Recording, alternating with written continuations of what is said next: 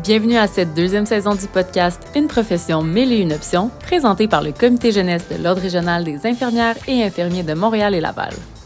En bref, on vous a préparé une série de discussions variées pour vous faire découvrir la diversité de notre profession, en apprendre plus sur le leadership infirmier, pour vous faire rêver à toutes les possibilités qui s'offrent à vous, pour vous inspirer, parce que nous, on a été inspirés. Au cours de cette saison, vous pourrez entendre des infirmières d'autant de milieux différents avec un bagage et des expériences incroyables. Accompagné de mes collègues du comité jeunesse Joël Elias, Pamela Pépin, Camille Martin et Jérémy Goutier, restez avec moi, Gabriel Gascon, qui serait votre hôte pour les minutes à venir. Bonne écoute! Bonjour et bienvenue au podcast Une profession, mille et une options. Moi, c'est Gabrielle et je suis accompagnée aujourd'hui de mon cher collègue Jérémy. Ça va bien? Ça va très bien et toi? Oui, merci. Notre invitée aujourd'hui s'appelle Pamela Pépin. Elle est conseillère cadre en soins infirmiers, pratique professionnelle, volet médecine et soins intensifs à l'hôpital Notre-Dame. Donc, bonjour Pamela. Comment ça va? Allô, ça va bien, vous autres? Ça va très bien, merci. Excellent. Donc, est-ce que tu peux nous dire ce que ce long titre, euh, premièrement, veut dire et euh, en quoi ça consiste, en fait, ton travail? Oui, mais le, le, titre conseillère cadre, c'est souvent long et très méconnu. C'est un titre qu'on qu'on n'entend pas souvent parler. Sais, On entend des fois les conseillères, mais les conseillères cadres, on les voit moins aussi, sont moins présentes sur les unités. Donc, la conseillère cadre, c'est celle qui, dans notre établissement, donc dans le SUS Centre-Sud, celle qui euh, va s'occuper, d'enfants qui va être en position de hiérarchie là, euh, non fonctionnelle, donc avec les conseillères en soins infirmiers. Donc, on va regarder avec les conseillères la gestion des projets, la gestion aussi des nouveaux apprenants, la gestion de la formation, euh, bien sûr avec différents partenaires. Puis, il va également être sur différents projets transversales pour euh, répondre à des exigences, par exemple, d'Agrément Canada, puis en plus être sur des euh, projets qui sont plus spécifiques aux unités auxquelles euh, la conseillère cadre est associée. Est associée. Donc, dans mon cas, moi, je suis associée aux soins intensifs, puis à la médecine. Alors, j'ai des dossiers qui concernent la médecine de l'hôpital Notre-Dame, puis des dossiers qui concernent les soins intensifs de l'hôpital Notre-Dame spécifiquement, en plus d'avoir des dossiers transversaux, puis en plus de faire une gestion avec les conseillères en soins. Ça fait beaucoup. J'ai j'ai eu un petit soupir pour toi. euh. Ça fait beaucoup, mais c'est de là qu'il est important de, très- de bien s'organiser puis de gérer dans tout ça. Mais la conseillère cadre, dans le fond, elle va être, en, elle va être demandée, elle, elle apporte conseil, dans le fond, aux opérations. Fait que va être euh, conseil au niveau de la pratique, est-ce que c'est des bonnes pratiques, évaluer euh, la qualité également de l'acte, la sécurité des soins. Euh, on va être consulté quand il y a des rapports incidents-accidents qu'il faut analyser, par exemple, des événements sentinelles. Euh, on peut également être consulté pour des nouvelles pratiques. En ce moment, on revoit beaucoup les champs de pratique de l'infirmière auxiliaire. Fait va, on porte beaucoup les pratiques professionnelles, ce dossier-là. Fait qu'on est vraiment à côté des opérations. Donc, on est vraiment là en soutien pour les accompagner dans les différents projets pilotes qu'on veut mettre en place aussi.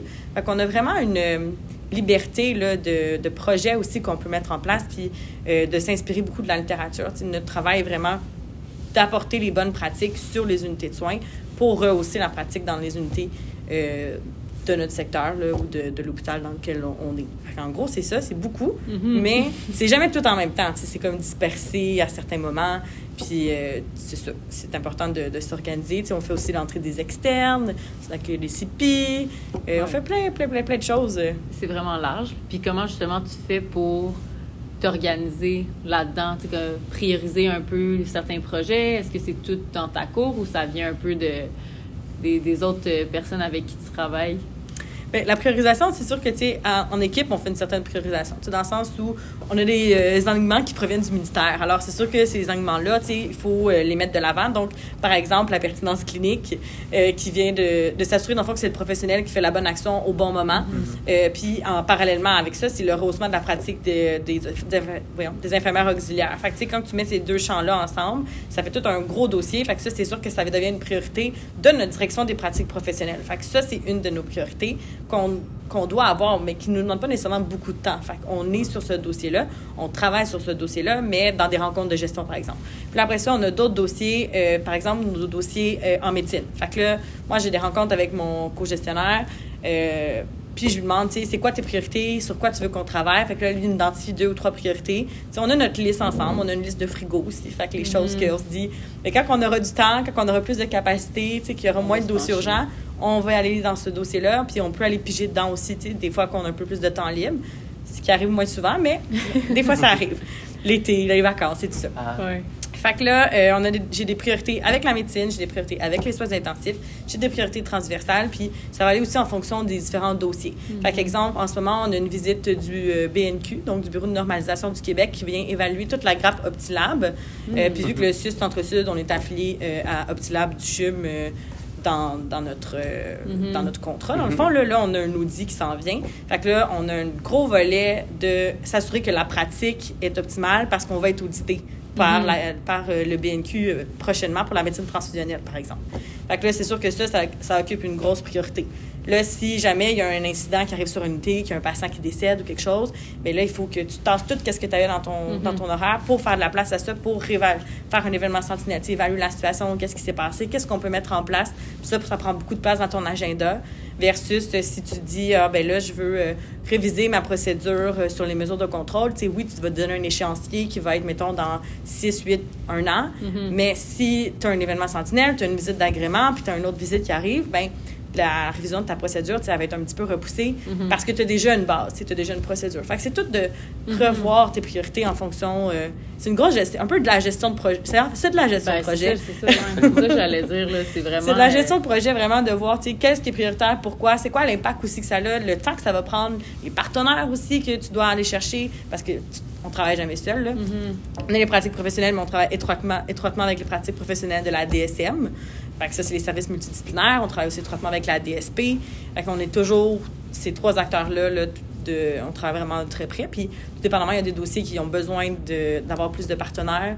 Fait que ces dossiers-là, tu sais que c'est un petit peu plus long. Fait que des fois, tu vas, mettre tu vas établir des rencontres aux six semaines, aux huit semaines. Tandis que des volets à plus petite échelle, tu peux faire des rencontres aux semaines pour adresser un sujet rapidement. Ouais. Puis, puis justement, en fait, tu as, un peu répondu en partie à la question, mais euh, comment est-ce que, tu sais, je veux dire, t'es une seule, bien sûr, tu es une seule personne, tu peux pas avoir toutes les connaissances sur tous les sujets. Comment est-ce que tu fais justement pour bien collaborer, choisir tes acteurs, puis euh, vraiment aller chercher les meilleures personnes au bon moment dans tes projets? Oui, mais c'est une bonne question. Je dirais que, même si tu pas toutes les connaissances, tu jamais seul. Puis c'est un peu le- la force le, du, du nombre. Là. Euh, tu sais, je dirais que j'ai des excellentes collègues, j'ai une, une excellente euh, chef aussi qui m'oriente très bien euh, vers les différents partenaires. Euh, au début, c'est sûr que c'est un peu plus difficile quand tu rentres dans le rôle euh, de justement connaître tout le monde. Tu sais, le SUS, c'est gros, tu as différentes directions. Euh, comment je fais pour aller chercher la pratique qui est faite en hébergement, comment je fais pour savoir c'est quoi la pratique qui est faite dans un centre jeunesse Mhm. versus, tu sais, c'est de tout savoir ça. Puis aussi, souvent, quand tu es confronté à un problème, ben c'était sûrement pas le seul à avoir vu ce problème-là. Ouais. tu sais. Fait que c'est ça qui est important. de C'est là que tu peux aller chercher tes partenaires, tu sais, dans le sens où, euh, je sais pas, exemple, là, euh, il y a un problème avec le VAC, ben c'est pas moi à refaire toute la procédure du VAC. tu sais. Je suis pas la seule à avoir eu un problème avec un Mhm. VAC dans- sur les unités de soins. Fait que tu peux aller voir dans les autres directions, parce que nos, nos autres directions sont des partenaires, puis on a des conseillers cadres dans chaque direction qu'on peut contacter facilement, puis savoir, ah, vous, euh, quand vous avez eu tel problème, qu'est-ce que vous avez fait, c'est quoi votre outil que vous avez développé, fait que là, nous, on peut l'utiliser, l'adapter de notre côté, puis on a aussi différentes ressources avec- à, travers le Québec, fait qu'on a des groupes de euh, réseautage, dans le fond, avec des conseillers cadres qui nous permettent d'échanger euh, on, a, vécu- on, vécu, on, on a vécu telle situation, est-ce que vous pouvez nous dire comment vous avez adressé ou euh, on a telle demande, est-ce que vous avez déjà fait tel protocole, avez-vous fait une politique pour telle chose? Fait qu'il y a un partage d'informations qui se crée. euh, sans nécessairement, il y a un droit d'auteur qui était toujours gardé tout ça, mais ça nous permet juste de voir comment que une personne a pu adresser une situation versus euh, que tu sois toute seule puis que tu réfléchisses toujours. Fait c'est sûr qu'on a toujours place à l'innovation, mais on se partage toutes nos bonnes innovations entre nous. Fait que ça, ça, ça crée vraiment une grosse richesse. euh, te dirais. Fait que, tu sais, c'est vraiment de, de le faire ensemble, discuter avec tout le monde, tu sais, de voir aussi avec nos conseillers en soins, avec les chefs d'unité, avec les infirmières aussi.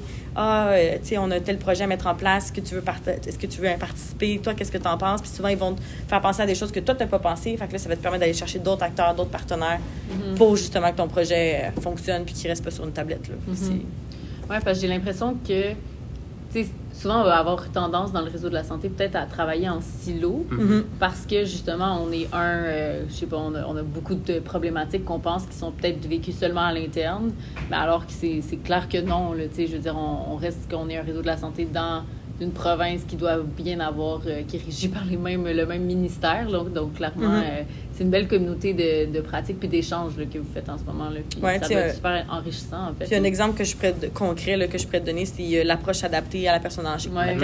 Ça, c'est un projet qui vient du ministère. Mhm. Puis avec le ministère, on a des rencontres euh, sur une base assez régulière. Là, euh, où ce que le ministère nous donne un point d'information, mais aussi on a une communauté de pratique qui a été issue de ces rencontres-là. Ok. Fait qu'il y a une communauté de pratique qui aborde chacun des volets, puis que les établissements sont amenés à déposer leurs documents.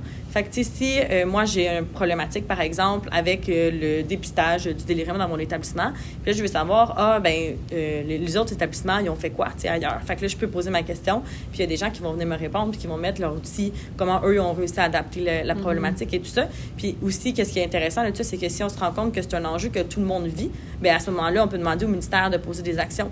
Donc, est-ce que le ministère peut faire des demandes ailleurs ou est-ce qu'il peut nous outiller davantage pour répondre à ce besoin-là?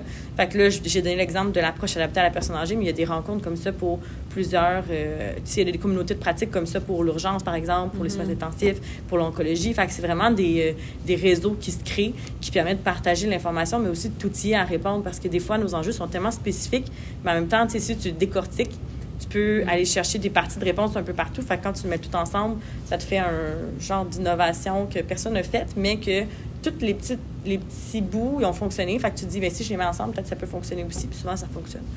Puis écoute, il y a quelque chose que tu as dit en fait qui m'a vraiment accroché.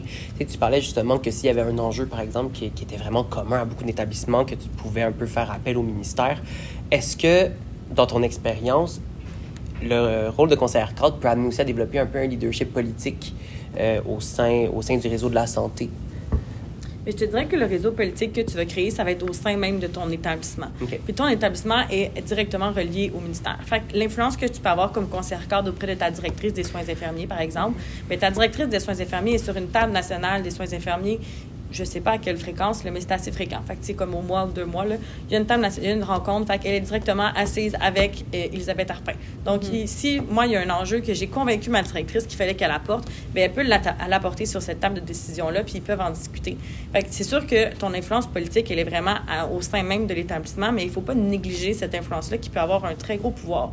Euh, puis un pouvoir d'influence, là, tu sais, qui est non négligeable. Puis ça peut aussi être au- autant au niveau de la DSP, fait que la directrice des services professionnels. Donc, s'il y a un enjeu avec les médecins, au niveau des services multidisciplinaires également, tu sais, ça peut être aussi au niveau euh, du PDG ou tu vas avoir une influence aussi au niveau des CECI, euh, de ton CECI.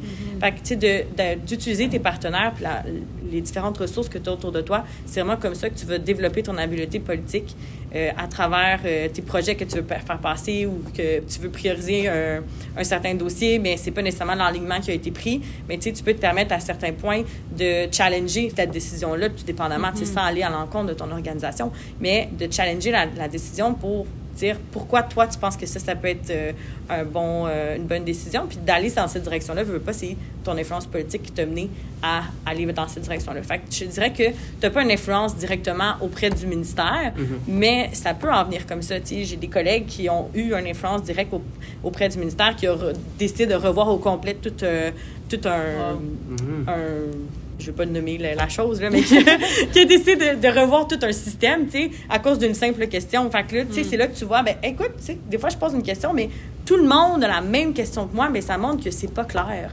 Fait que, tu sais, faut pas négliger. C'est sûr que ça arrive pas à toutes les semaines, là. Tu sais, je pense pas que j'ai eu une influence au niveau du ministère depuis que je suis le mais temps. écoute, on sait jamais, ça pourrait toujours arriver. C'est pas non plus mon objectif, on s'entend. là. Mon Ouais, objectif, c'est vraiment de, tu sais, je suis au sein de mon établissement, c'est de faire rayonner mon établissement, c'est que la pratique soit de qualité, puis soit sécuritaire Mm-hmm. dans mes secteurs, puis dans les, dans les hôpitaux, là, vu que c'est les hôpitaux que je m'occupe.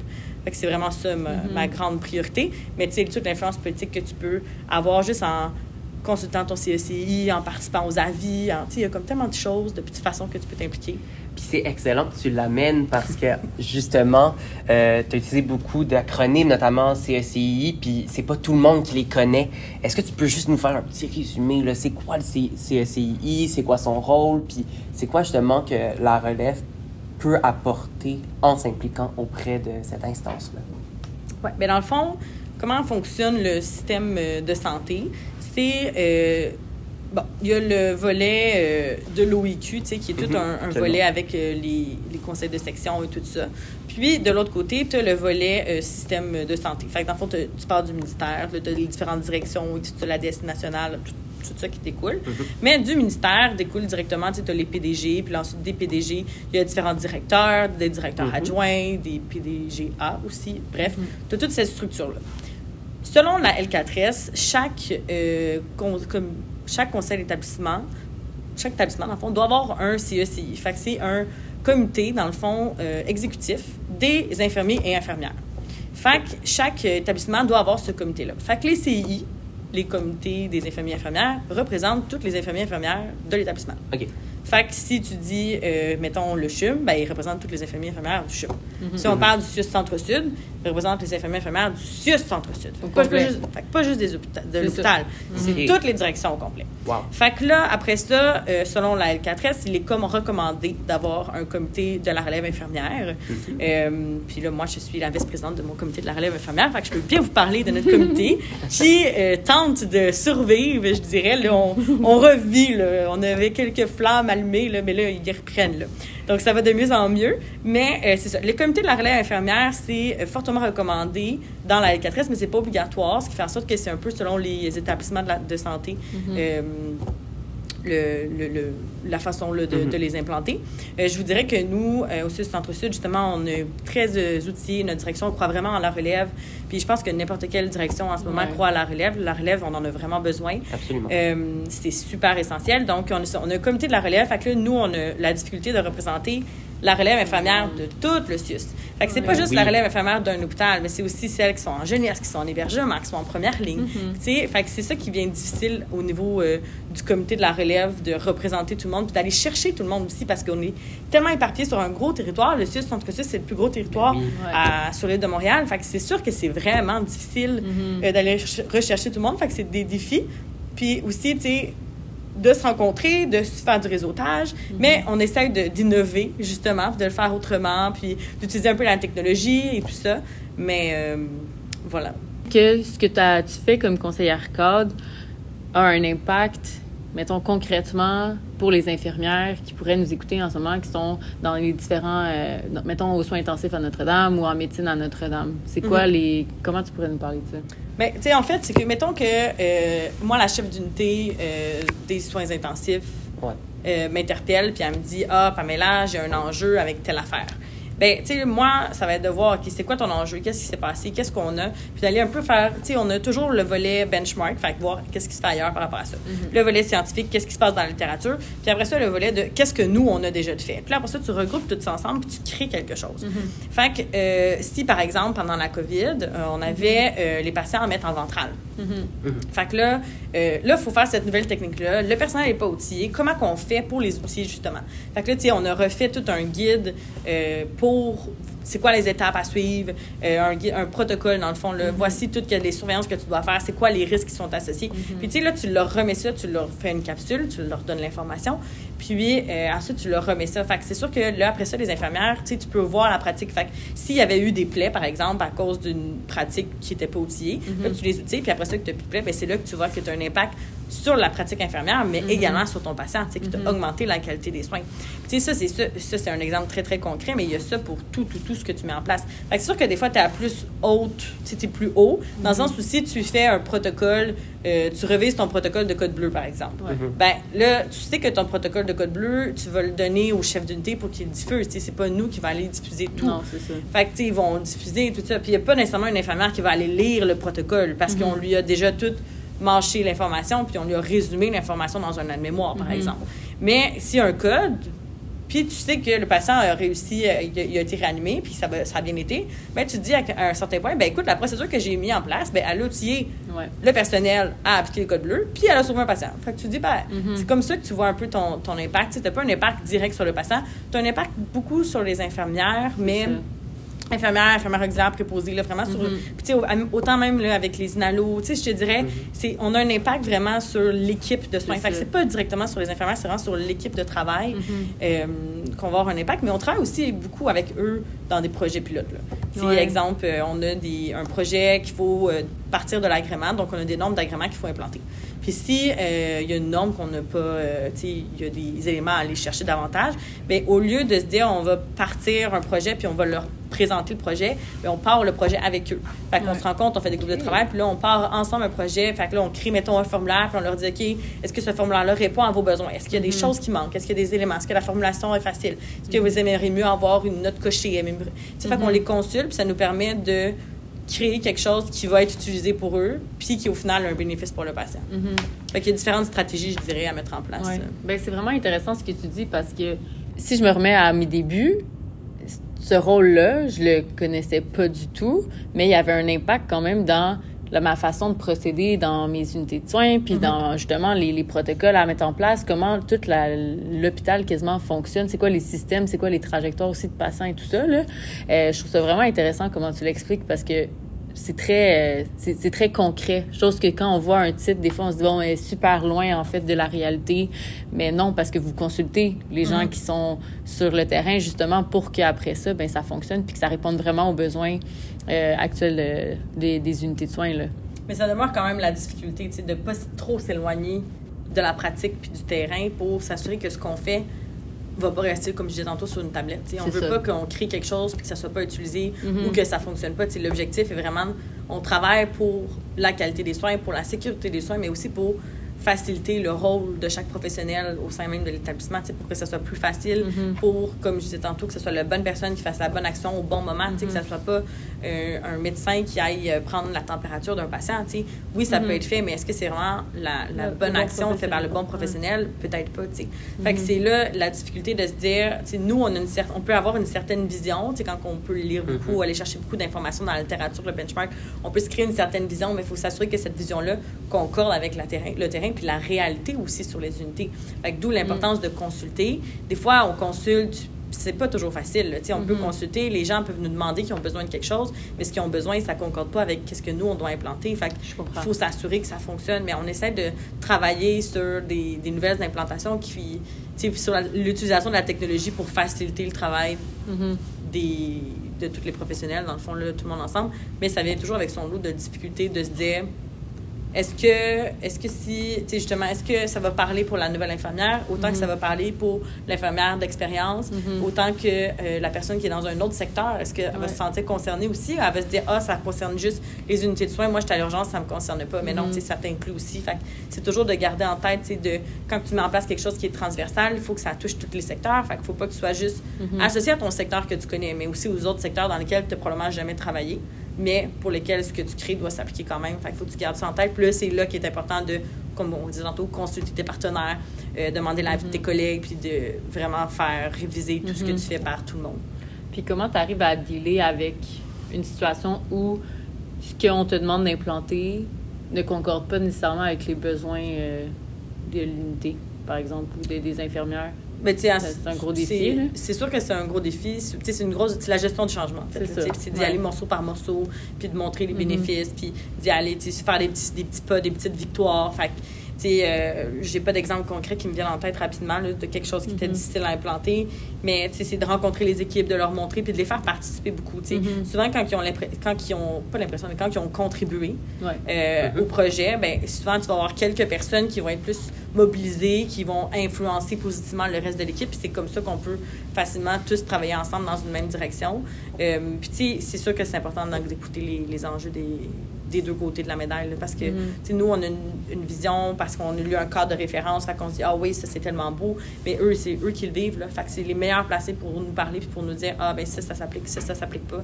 Puis de voir, OK, mais si ça s'applique pas, qu'est-ce qu'on peut faire? Comment qu'on peut le modifier, le moduler pour que ça soit facile à mettre en place ou que ça réponde à leurs besoins?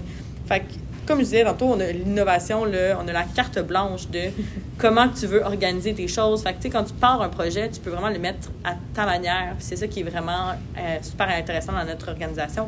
C'est qu'on te donne un mandat, mais après ça, toi, tu peux le mettre un Ouais. petit peu à ton image, puis avec tes collaborateurs, c'est pas juste à toi, mais avec tout le monde ensemble, de le mettre à, à votre image, puis de le mettre un peu dans la vision que toi, tu veux, en fonction des besoins aussi de l'unité, puis euh, de ce, qui, ce que le Mhm. personnel a besoin. Mhm. Puis, euh, tu sais, on veut, veut pas, on, on t'en- t'en- une voyelle, deux consonnes. tu nous avais un peu parlé de justement tout, euh, tout l'impact positif que tu peux avoir, tout l'aspect le positif. Euh, mais je voudrais savoir, euh, chaque organisation a ses défis. Dans ton travail, quels sont les défis que tu rencontres le plus? Puis, est-ce que, as comment tu as développé des manières d'y faire? Je dirais que un des, des principaux défis que je rencontre, c'est le manque de temps je mhm. manque de temps. J'ai tellement de choses à faire, de dossiers à faire, de courriels à répondre. Je veux être présente aussi pour les conseillères. Je veux qu'elles sentent qu'elles ne me dérangent pas quand ils ont des questions, quand ils ont des problèmes. Puis quand tu coordonnes tout ça ensemble, là, tu te rends compte que, aïe, aïe, dans ta semaine, là, cinq jours, ça passe vite. Puis là, c'est vraiment, honnêtement, c'est ça le plus gros défi qu'on a.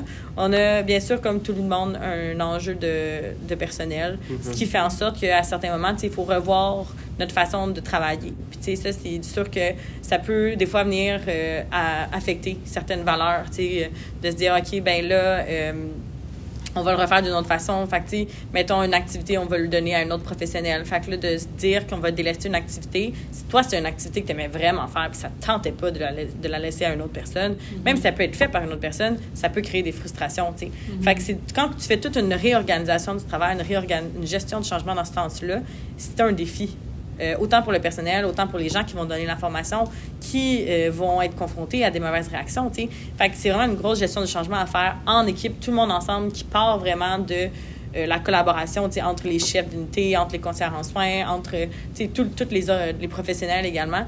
Fait que ça, je pense que c'est un des, des, principaux défis. Puis l'autre défi, je te dirais, dans notre établissement que, que je pourrais voir, c'est on oublie, j'en ai parlé tout à l'heure, mais on oublie parfois de consulter nos autres directions. Mm. Fait qu'on fait face à des enjeux dans notre direction de santé physique, mais des fois, on peut oublier d'aller voir qu'est-ce qui se passe dans les autres secteurs qui sont similaires à nous. Mm-hmm. Euh, parce que, comme je disais tout à l'heure, on n'a pas, c'est pas la fois que le défi est rencontré, mais des fois, quand on est confronté rapidement au pied du mur pour une situation rapide, on oublie ces mm-hmm. informations-là. On va penser à consulter nos collègues proches, mm. mais on oublie que, ah, ben, ils ont peut-être fait quelque chose, les chefs là-bas. Fait que, tu sais, c'est une communication qui est moins fluide, mhm. qui est à développer. On, on vraiment, tu sais, je pense que ça, ça s'est vraiment beaucoup amélioré. On travaille tous là-dessus. C'est quelque chose qu'on essaye de faire le plus possible. Tu sais, on, si ça peut juste passer par les conseillers cadres qu'on est dans chaque secteur, au moins par nous, on peut déjà avoir une bonne information de qu'est-ce qui se passe ailleurs. Mais c'est quelque chose qui est à développer euh, davantage. Mm. Puis, qu'est-ce qui t'avait motivé à, à, aller dans ce, dans, dans, de prendre ce poste-là? Oui. Bien, en fait, c'était un poste que comme vous, je connaissais pas trop. Si j'avais lu la description de poste, puis je m'étais dit, conseiller arcade, qu'est-ce que ça fait dans la vie? Ça mange quoi en hiver? J'étais comme pas sûre. Puis là, j'ai lu, j'ai posé des questions. Puis on m'a dit, ah, t'écris des protocoles, euh, tu sais. Puis là, j'étais comme, OK, ça a l'air intéressant. Je me dis, ah, la qualité de la pratique. Euh, là, j'ai vu, j'avais lu le guide de l'agrément. J'étais comme, OK, ça, ça a l'air le fun. Puis tu sais, j'aime beaucoup la littérature, lire les mm-hmm. articles et tout ça. Fait que c'est vraiment le bon melting pot de tout ça. Fait que j'avais fait l'entrevue, je m'étais bien débrouillée, j'ai eu l'emploi. Puis j'étais comme, OK. Puis quand j'étais arrivée au début, là, j'avais rencontré mes collègues, j'avais dit, là, je sais pas trop c'est quoi, faut que je fasse. On fait quoi aujourd'hui, C'est comme pas clair. je fais quoi exactement, tu sais? Puis là, on me dit, ben là, tu as tel formulaire à faire. Ah là, ben là, j'ai telle demande pour toi. Là, après ça, va rencontrer tel chef, va rencontrer telle personne. Là, va rencontrer ton, ton euh, coordonnateur clinico-administratif. Mm-hmm. Fait que là, on te dit, ah, fais ça, fais ça. Là, tu es comme, OK, OK, OK. Puis là, tu commences à dire, waouh, ben finalement, j'ai tellement de choses que je peux faire. Fait que je me suis un peu lancée mm. les yeux bandés en me disant, je sais pas trop ce qui va m'arriver, mais je pense que ça va être une bonne expérience. Je me suis pas trompée. Ça vaut la peine des fois de pas trop savoir. mais là, le podcast, justement, sert à ça, à vous, montrer, à vous expliquer c'est quoi le rôle de conseiller cadre, Puis vraiment que vous soyez au courant que c'est un très beau poste, super intéressant, super. Tu as vraiment une liberté de, mm-hmm. de, gérer tes dossiers, puis de faire de la gestion de projet, autant euh, de travailler avec une équipe rapprochée, euh, travailler avec les conseillers en soins, c'est extrêmement enrichissant. sais, on peut sais, mettons, on me donne un dossier, moi, je vais voir les conseillers, OK, là, j'ai ce dossier-là à travailler avec toi. OK, parfait, comment tu veux qu'on l'aborde? Qu'est-ce que tu veux faire? Puis, tu sais, eux ont une liberté. Toi, tu as la liberté aussi de, de l'arranger un peu comme tu veux, tant que ça fonctionne puis que tu atteins les différents échéanciers et les objectifs que tu te donnes.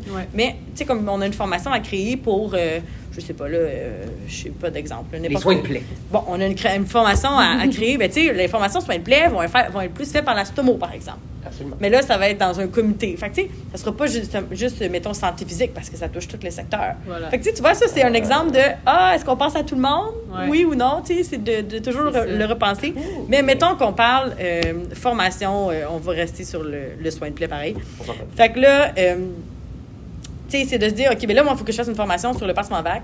Puis, euh, mais là, le pansement vac, c'est sûr qu'il y en a partout, là, mais euh, prenons quelque chose de plus simple. Prenons, mettons, la décubitus ventrale comme tantôt. faut que je fasse une formation sur la décubitus ventrale. Ça, c'est spécifique aux soins intensifs.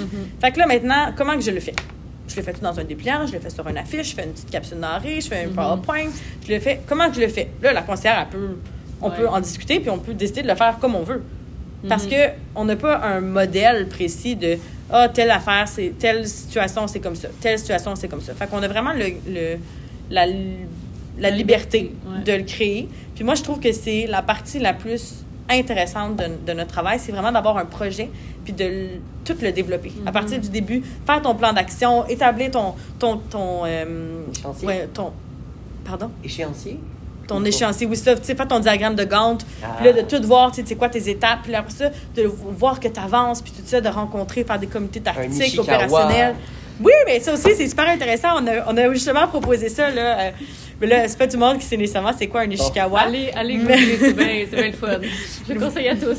c'est pas c'est pas juste un, un mot euh, banal c'est très très intéressant très pertinent mais justement tu sais c'est d'utiliser plein d'outils comme ça pour aller sonder les personnes là après ça tu ressors c'est quoi les enjeux puis tu peux faire ça sur n'importe quoi Ouais.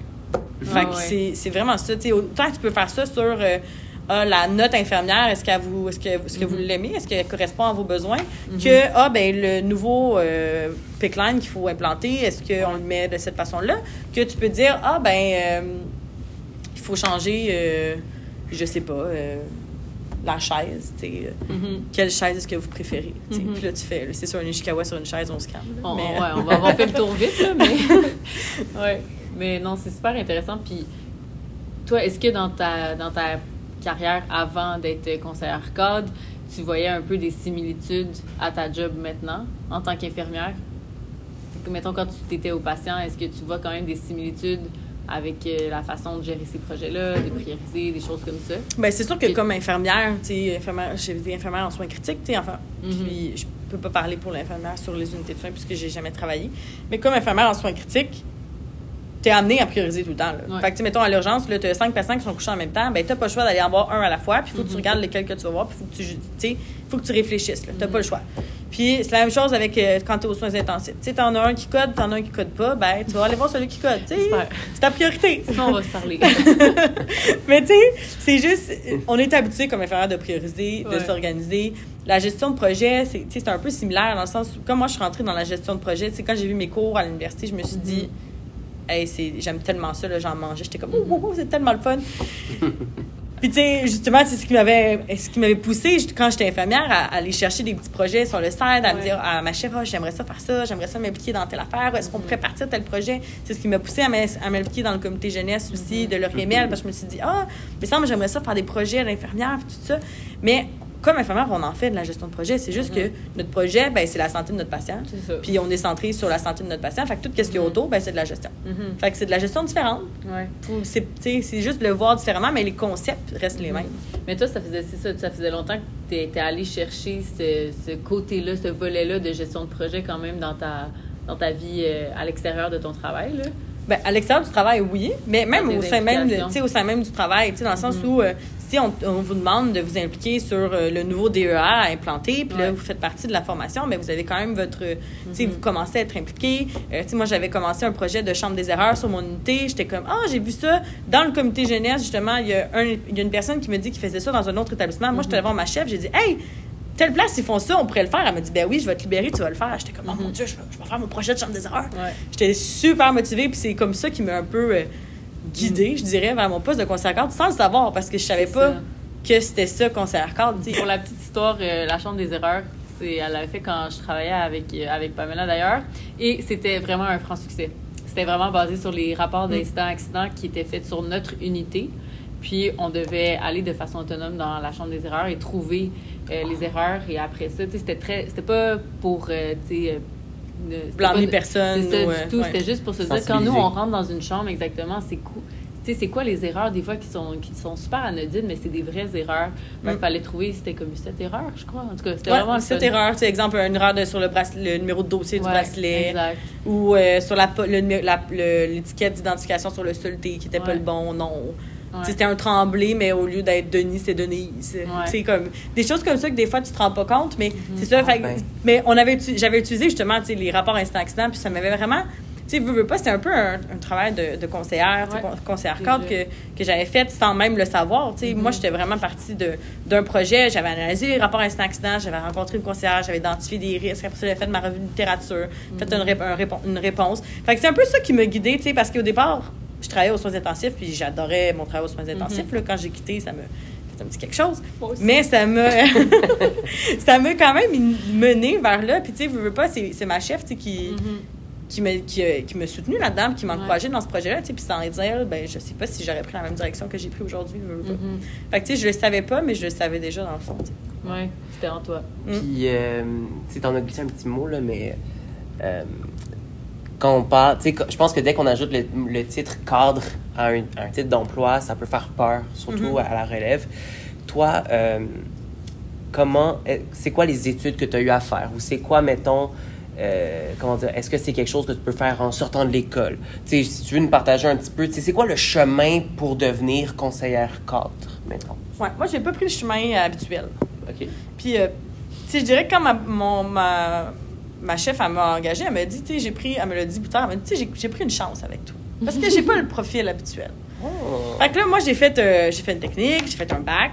Puis après ça, euh, bon, je, je savais pas trop qu'est-ce que je voulais faire. Je travaillais à temps plein. J'ai fait un microprogramme en santé internationale. Moi, je pensais que ça me tentait d'aller travailler à l'étranger. Donc, j'ai fait ça, microprogramme. J'ai bien aimé ça. Pour ça, j'étais comme, ah, je sais pas trop. Fait que je me suis inscrite, fait une maîtrise en santé publique. Volet prévention et promotion de la santé. Fait que là, au départ, tu te dis santé publique, ça a-tu rapport? C'est quoi ça? Ça non plus, c'est pas trop clair. Tu sais, c'est quelque chose que. Mais là, la pandémie a aidé, on s'entend. Ouais. Mais quand je me suis inscrit, inscrit en santé publique, la pandémie, elle n'avait pas commencé. Fait que là, les gens ont dit santé- Tu fais une maîtrise en santé publique, tu vas faire quoi?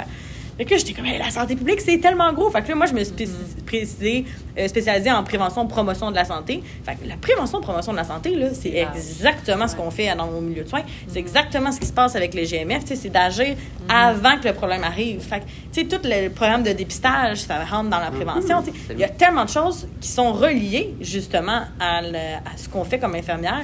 Puis c'est euh, d'amener une vision qui est holistique de notre système de santé. Fait que quand tu fais ta maîtrise en santé publique, tu as deux options. Soit tu t'en vas travailler en santé publique, soit tu t'en vas travailler dans le réseau de la santé, mais que tu amènes ta vision de santé publique dans le réseau de la santé pour essayer de mousser tout ce qui est euh, première ligne, puis de mousser tout ce que les infirmières peuvent faire autre que le problème actuel. Fait que, tu sais, toi, mettons, Jérémy, tu viens à l'hôpital, puis tu t'es fracturé une hanche. Puis là, tu es hospitalisé pour ta fracture de hanche. Ben oui. Mais en plus, c'est un fumeur. Mais là, l'infirmière, elle pourrait se dire hey, moi, je vais gérer la hanche. Fait que je vais gérer la hanche de Jérémy. Ah oui, oui, effectivement. Fait que, ce qui, est, co- ce qui est très correct, elle va s'occuper de toi par rapport à ça. Mais qu'est-ce qu'elle peut faire en plus? Elle peut agir en prévention. Elle, peut pro- elle peut aller venir promouvoir ta santé en disant Hey, Jérémy, on pourrait travailler ensemble sur un programme pour, pour que tu arrêtes de fumer.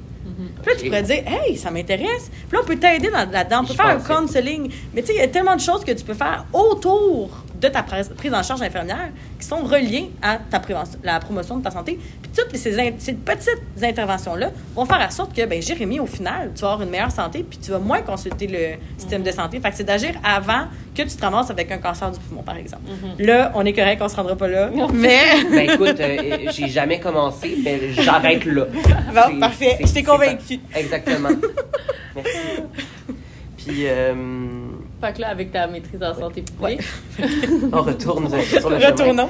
Donc, euh, c'est ça. Fait qu'au final, euh, c'est ça. Moi, j'ai euh, été travailler en santé publique. Je, je m'occupais de la. Je gérais beaucoup euh, tout ce qui est la COVID, tu sais.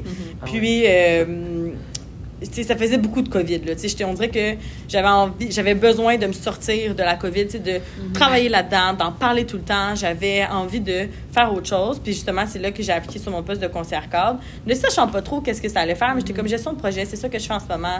Sais, j'avais je me suis dit, ah, ça- je devrais trouver ça intéressant. Puis c'est là que, que j'ai que j'ai fait le saut.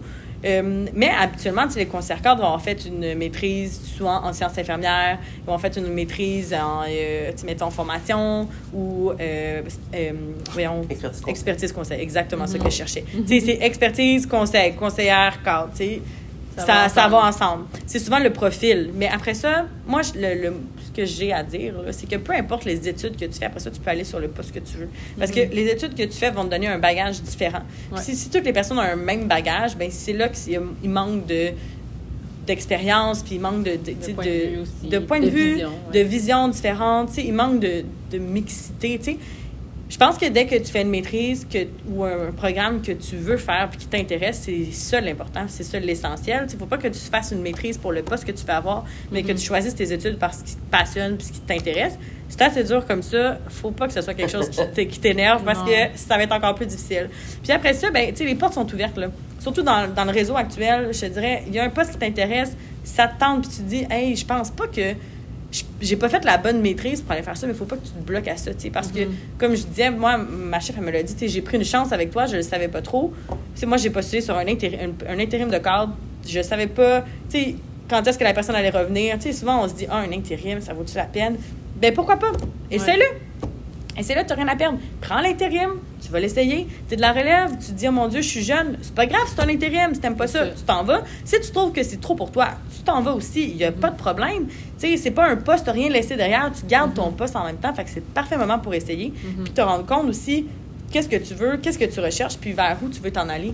Moi, je pense que c'est la meilleure, en fait, c'est la meilleure décision que j'ai faite au niveau de ma carrière, de me dire, ben, je vais prendre un intérim, même si je sais pas c'est pour combien de temps, même si je sais pas trop ça va être quoi la job, parce qu'au final, je me suis découvert, j'ai appris qu'est-ce que j'aimais, puis comment aussi gérer là-dedans. J'ai fini par avoir un poste parce qu'il y a toujours des postes qui se libèrent. Puis, euh, tu sais, ton organisation va te trouver une place où te mettre à un certain, euh, tu sais, si c'est pas là, ça va être ailleurs, tu sais.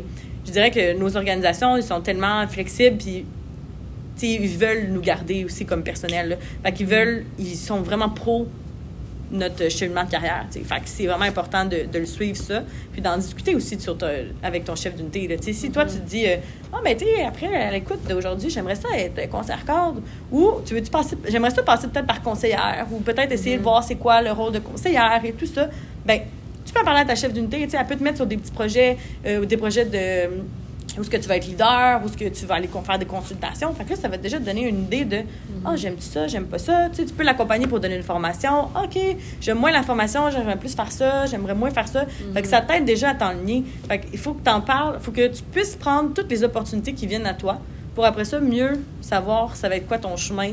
Puis il faut pas que tu t'arrêtes au, au chemin, euh, le chemin classique, là. Tu sais, le, le chemin qui est écrit, là. Moi, là, moi je passe par l'autre bord puis je reviens. C'est ça. c'est pas grave. Tu vas battre ton propre chemin. C'est ça. Exactement. Ouais, je trouve ça Exactement. vraiment beau euh, de dire ça, justement. De dire que tu n'avais pas le profil type. Puis Absolument. des fois, j'ai l'impression qu'on voit, par exemple, comme un poste, puis on est comme, bon, il faut absolument que je fasse ça pour arriver là. Mais pas nécessairement. Il y a tellement d'autres manières, justement, de soit t'impliquer ou de juste prendre un autre chemin. Puis si à un moment donné, c'est quelque chose, comme tu dis, il y a une opportunité qui s'offre à toi, ben il faut la prendre. C'est vraiment inspirant Ouais. de t'entendre parler. Puis, de euh, prendre toutes les opportunités qui s'offrent à moi maintenant. Oui, je t'encourage. Puis, euh, j'ai, je serais un peu contre justement ce qu'on vient de parler. J'aimerais ça sortir un peu du, des- du sentier battu du podcast. Tu as mentionné en début de, en début de podcast que tu n'avais jamais été sur les unités de soins. Tu avais tout ça, été aux soins critiques. Puis ça, c'est quelque chose que, personnellement, moi, quand j'étais CPI, quand j'étais étudiant, on me disait non, non, non, il faut absolument que tu ailles en médecine chirurgie, tu pas le choix, euh, c'est- ça qui va faire que tu vas être un bon infirmier. Qu'est-ce que, qu'est-ce que tu dirais justement à, à un étudiant ou un CPI qui sait pas trop où aller, euh, puis qui aime, mettons, les soins critiques ou qui aime un milieu qui qui est pas associé, mettons, à, au, au début de carrière typique, si, je veux, si tu veux? Mais je te dirais, c'est faux, là. J'ai fait un externat en cardiologie. J'ai Ah, ben menti. sais, en, ré- en, écoute- en réfléchissant, je suis comme non, c'est pas vrai. Suis allée sur les unités de soins. J'ai été préposée aussi sur les unités, tu sais. Mais j'ai pas été infirmière sur Ah, une unité de soins. Fait que euh, je vais rectifier, j'ai quand même été. On t'aime pareil. Mais. Mais je te dirais que, tu sais, moi, quand j'ai été euh, CPI à l'urgence, euh, il n'y avait pas eu beaucoup de CPI avant à l'urgence, ça commençait. Il n'y avait pas de CPI aux soins intensifs dans, toutes les, dans tous les milieux. Euh, puis il n'y avait surtout pas, on- nous, quand j'ai commencé, il n'y avait pas d'auxiliaire à l'urgence. C'était juste des infirmières. tu sais. Fait qu'on recule quand même. Il y avait pas de, de- les externes non plus ne pouvaient pas aller à l'urgence. Mais je dirais que c'est sûr que je dois, me dois d'être transparente puis de dire que le meilleur endroit pour apprendre, c'est le milieu hospitalier. Fait que quand tu es CPI, ton expérience en médecine chirurgie va être la meilleure expérience de base que tu vas avoir. C'est la meilleure expérience qui va te préparer pour ton examen de l'OIQ. C'est la meilleure expérience qui va te donner toutes les connaissances et les compétences que tu as besoin d'avoir pour commencer dans ta pratique. À l'urgence aussi, quand tu vas aux soins intensifs, je trouve que des fois, ça peut être plus à, l'extérieur à ça, plus externe à ça. Fait que quand tu t'en vas dans des milieux qui sont plus spécifiques, fait que si tu commences à aller en psychiatrie, si tu vas euh, dans une unité de famille naissance, si tu vas aller dans un CLSC, si, tu sais, comme tous des, des éléments qui sont des, des, des, endroits qui sont plus spécifiques, ben là, oui, tu vas être très bonne dans ton secteur, mais tu vas moins être en contact avec le reste. Fait que moi, je pense que... Moi, j'ai commencé avec l'urgence. Ça a été difficile, ça a été un gros défi, un gros challenge, mais j'ai adoré mon expérience. Puis ça m'a justement permis de voir de tout. Fait que quand je suis arrivée à mon examen de l'OQ, j'avais vu de tout. Tu sais, puis ça m'a bien préparé à tout ça. Fait que si j'avais été sur un autre... Tu sais, mettons, pour avoir travaillé aux soins intensifs, j'avais été aux soins intensifs, je pense pas que j'aurais été aussi... euh, Versatile, peut-être? Ouais, ça pourrait être un bon mot. tu sais. Ça te prépare aussi, mais ça te prépare différemment. OK. Fait que- mais je pense que l'expérience en médecine chirurgie est inévitablement le, la meilleure endroit pour apprendre. Tu n'as pas besoin de rester là pendant euh, cinq ans. Là. Tu sais, tu peux voir, euh, OK, qu'est-ce que tu aimes mieux? Puis, tu sais, médecine chirurgie, là, c'est vague. Là. T'aimes, t'aimes mieux quoi? La cardio, la pneumo, t'aimes-tu mieux l'onco? L'ORL. T'aimes-tu mieux l'ORL, la chirurgie, euh, la, la thoracique? Tu sais, Ouais. il y a plein d'affaires, là. Fait que là, tu peux promener là-dedans puis choisir, ah, qu'est-ce que t'aimes mieux? Tes stages vont t'enligner vers différents milieux. Je pense que le, le meilleur endroit où il faut que tu fasses des tests, c'est tes stages. Absolument. Ouais. Tu sais, Ah, tes stages absolument. durant ta, ta technique ou durant. Tu sais, la technique, on a un petit peu moins de choix. Dans le temps, moi, j'avais pas vraiment de choix des stages que je peux faire, mais dans le bac, tu choisis tes stages. Fait que prends des stages que tu connais pas ou des milieux que tu veux juste explorer. Explore pendant ton stage, puis après ça, choisis tu sais, l'externat aussi. Tu sais, dans, dans notre établissement, on a ouvert un, un, exter- un, un- un poste de. Ben, un. Un euh, poste, c'est pas un poste, mais un. Ben oui, je, ben, je veux dire... euh, T'es un t'es ex- employé quand t'es Ouais, t'es employé. Ouais. Un poste, un poste externe. un Ouais. poste externe euh, en dépendance. Ouais, Fait que là, tu te Wow. dis, ben moi, je m'en vais sur une unité de dépendance. Tu sais, c'est très différent. Ouais. Mais C'est de la ça te, met, ça te permet de voir autre chose, de voir quelque chose de différent. Puis tu sais, c'est le meilleur, le meilleur moment dans, ton, app- dans, ton, dans ta courbe d'apprentissage pour apprendre. Parce que là, tu vas tester, puis tu checkes ça, tu te dis, ah, j'apprends ça, j'aime moins ça. encadré. Exactement. T'es en surplus, tu peux vraiment voir comment ça se passe et tout ça. Mm-hmm. Fait que tu sais, c'est d'aller saisir les petites opportunités qui viennent partout. Puis c'est sûr qu'il y a des, il y a des gens comme moi qui vont dire la médecine chirurgie, c'est vraiment important, la base. Tu sais, commencer dans un hôpital, je pense que c'est précieux. Euh, dans, un héberge- dans un centre d'hébergement aussi, tu sais, Oh oui. c'est super précieux aussi. Tu vois vraiment de tout. tout Ouais. type, tu sais, c'est quand tu commences dans des milieux généraux comme ça, je pense que c'est la base, puis c'est ce qui va te permettre aussi, après ça, de forger tes connaissances pour les pousser davantage plus loin. Mais si tu n'as pas la base, puis que tu fais juste développer des connaissances dans un petit secteur, ben c'est sûr qu'après ça, le- tout le reste qui vient autour, ben c'est moins applicable. Mais après, ça dépend de chaque personne, tu sais. Il y a des gens qui vont décider de se spécialiser tout de suite en psychiatrie, puis qui vont jamais sortir de, leur, de la psychiatrie parce que c'est vraiment ça qu'ils aiment, puis ils veulent Ben pas oui. aller voir autre chose. Puis c'est correct aussi. Fait qu'il faut vraiment que tu t'écoutes. Faut que tu t'écoutes toi, tu sais. Faut pas que tu écoutes la personne là, qui, qui va te dire euh, Ben, moi, dans mon temps, c'était comme ça. Ben, tu dis Ben, regarde, maintenant, c'est comme ça. Je sais pas quoi te dire, mais maintenant, c'est ça. Ben ça oui. l'a- ça l'a changé, ça l'a évolué. C'est plus comme ça. Fait que, tu sais, si tu veux, on en, on en connaît des collègues là, euh, qui ont commencé en psychiatrie comme CPI. Avec Nightingale. Jadis. Ce n'est pas. Oui. Mais on a des collègues qui ont commencé CPI, euh, ils ont- sont infirmières. Après ça, ils ont un en- IPS en santé mentale. La fille, elle va passer sa vie en santé mentale. Ouais. Elle n'a jamais connu autre chose. Est-ce qu'elle est compétente? Absolument. Elle excelle dans son secteur. Mhm. Ben, mais là, à l'urgence, peut-être qu'il y avait genre, ben là, je sais pas trop quoi regarder. Vous m'avez mis ici? C'est quoi une évaluation physique? avec, comme moi, je peux te faire la santé mentale comme ça, tu sais. Ah ouais. Mais là, moi, tu me mets en santé mentale, euh, je vais peut-être te poser trois, quatre questions, tu sais. Je, je vais je vais peut-être prendre un deux minutes, là. Ouais, c'est ça. Fait que, tu sais, on a chacun. euh, J'exagère, ça va Euh, être plus que deux minutes. Ben, ben, moi, je me disais que j'en aurais pris une heure, mais écoute, euh, deux minutes, je te le donne tout de suite. Non, mais c'est une expression. Absolument. Mais, euh, tu sais, juste pour dire que dès que tu pars, puis tu sais ce que tu veux faire, ben vas-y. Puis si tu le sais pas, ben va général, puis Mhm. spécialise-toi après. Mhm. Puis écoute, euh, je ferais un, je pense qu'on aurait pu parler pendant comme trois heures parce que de toute façon, c'est ça qu'on fait toujours ensemble. Mais euh, pour le bien de la cause, on va s'arrêter ici. On va s'arrêter ici parce que ben, je pense que ça l'a quand même très bien décrit ce que c'était ton rôle et on a parlé de beaucoup d'autres choses aussi. Fait que en effet. je suis vraiment très contente de ça aussi. Est-ce que. Euh, Qu'est-ce que tu dirais à, à, un auditeur ou une auditrice qui, qui dit Bon, ben Pamela, euh, elle m'a convaincu je vais devenir conseillère cadre, qu'est-ce que tu aurais à dire à cette charmante personne? Bien, je dirais, lance-toi, vas-y, essaye. Puis si t'aimes pas ça, c'est pas grave, tu choisiras autre chose. Tu sais, le conseillère cadre, c'est tellement un beau poste euh, qui te permet de toucher à plusieurs volets, qui te permet vraiment de bien comprendre aussi l'établissement dans lequel que tu es. Tu sais, ça va permettre de découvrir différents partenaires, de bien comprendre l'organisation, comment ça marche, le volet politique aussi, d'influencer mm-hmm. pour tel dossier, le prioriser sur un autre tu as tellement de la liberté sur les dossiers que tu as à faire. Puis tu as une belle collaboration avec les conseillers en soins, avec les différentes conseillères cadres aussi, avec les, avec les volets, le volet opération, les différents euh, secteurs intervenants. Moi, je trouve que c'est vraiment un beau, euh, un beau poste qui te permet vraiment d'innover. Souvent, les conseillères cadres, on peut voir ce poste-là comme une fin de carrière. Mm. Euh, parce que les gens, ils sont comme, ah, tu sais, ça vient comme, tu as besoin d'expertise pour être mm-hmm. conseillère, tu sais. Pour conseiller les opérations sur comment bien faire les soins, il faut que tu aies une expertise, ça te prend un bagage. Mhm. Mais il ne faut pas que tu aies peur parce que tu es de la relève, de ne pas te sentir légitimé dans ton mhm. rôle, parce que tu as des connaissances autant pertinentes qui sont au contraire nouvelles. Fait que toi, tu arrives avec le nouveau bagage. Fait que non, tu n'as pas autant d'expérience, mais tu as un nouveau bagage puis tu as les mêmes ressources. Fait que vous avez toutes les deux accès aux mêmes ressources. Vous avez un bagage différent, mais accès aux mêmes ressources qui sont le benchmark, qui sont le, toute la littérature. Fait que ça ne va pas t'empêcher d'exceller dans ton rôle de concert cadre. Puis ça, au début, je dirais que ça a été difficile pour moi. Là. Je j'étais comme, ah, mais là, est-ce que je suis trop jeune, tu sais? Comment ça, je suis la mm-hmm. plus jeune? Est-ce que j'ai est-ce que j'ai d'affaires ici, tu sais? Est-ce que je, suis bizarre d'avoir appliqué sur ce mm-hmm. poste-là ou euh, j'ai le droit d'être là? Mais tu sais, tu as le droit d'être là. Tu as le droit d'être conseillère cadre quand tu as moins de 30 ans, puis ça se peut. Puis je mm-hmm. t'encourage fortement à y aller parce que tu vas être bonne. Mais oui. Tout le monde est bon. Bon, il y a certaines limites. Tout le monde est bon dans ce secteur. Ah, t'es fit. mais tu sais, si tu veux vraiment, tu peux. Ouais. Petit, discours qui est Si tu veux, tu peux, vas-y, fonce, puis arrête-toi pas. c'est ça. Ben, merci, euh, Pamela, pour ton temps et tes. Euh...